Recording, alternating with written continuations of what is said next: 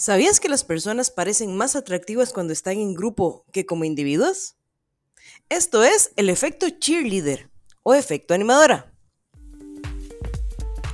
Bienvenidos a Ecom Jungle, el podcast, en donde te daré las claves que te ayudarán a conquistar la jungla del e-commerce. Soy Laura Bolaños, consultora de negocios digitales. ¿Te gustaría saber cómo influir en el comportamiento de tu consumidor con tu marketing y ventas? Quédate conmigo un par de minutos y lo descubrirás. En el 2014, los académicos Drew Walker y Edward Bull publicaron un artículo en Psychological Journal, una revista académica, en la que llegaron a la conclusión sorprendente de que las personas parecen más atractivas cuando están en grupos que como individuos. Llamaron al fenómeno el efecto animadora. Estos son procesos visuocognitivos dentro de nuestro cerebro que operan a un nivel automático. Son evidentes para objetos inanimados y animados y son muy difíciles de ignorar, incluso cuando estamos conscientes de que nuestros ojos nos mienten. Todo se reduce a un problema con nuestra percepción. Los hallazgos de Walker y de Bull son bien conocidos en la industria del marketing es por eso que en las fotos de productos a menudo se colocan una deslumbrante mezcla heterogénea de ofertas, dado que inconscientemente medimos el promedio y no el individuo. Generamos información promedio sobre todo lo que estamos viendo, incluido el entorno, el tamaño, las emociones transmitidas, los objetos animados, el atractivo y luego hacemos un juicio visual basado en estos promedios. Por lo tanto, aquellos artículos que pueden ser menos atractivos o deseables encuentran su estatus más elevado al promedio. Un ejemplo de este efecto son las elaboradas exhibiciones caseras de IKEA. En general, puede que nos guste, pero si miramos los objetos uno por uno, podemos tener una opinión diferente.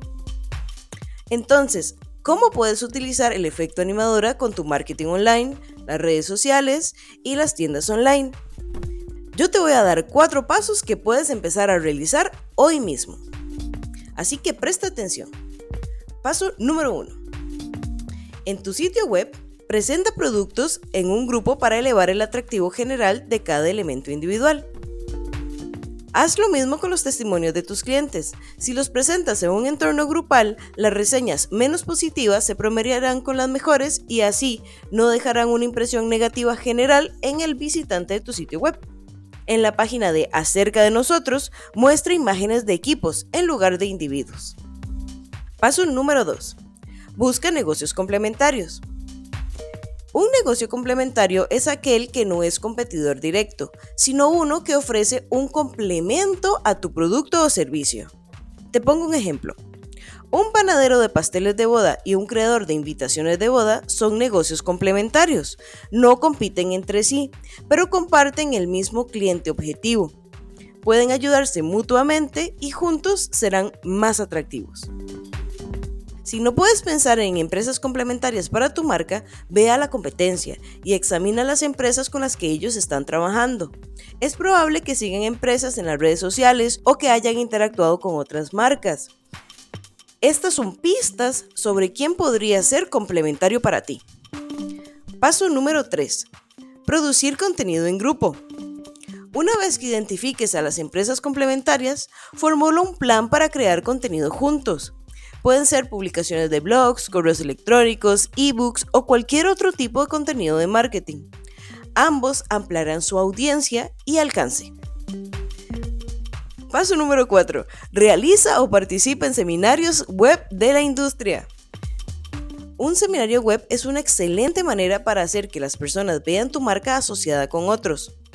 Así que, para usar el efecto animadora o cheerleader a tu favor, Incluye pruebas sociales en tu contenido. Utiliza testimonios, reseñas de clientes, proporciona ejemplos de personas que interactúan con tu producto o servicio para hacerlo más deseable. Eso es todo por hoy amigos. Muchas gracias por escucharme. Te invito a comentar y a compartir con tus colegas.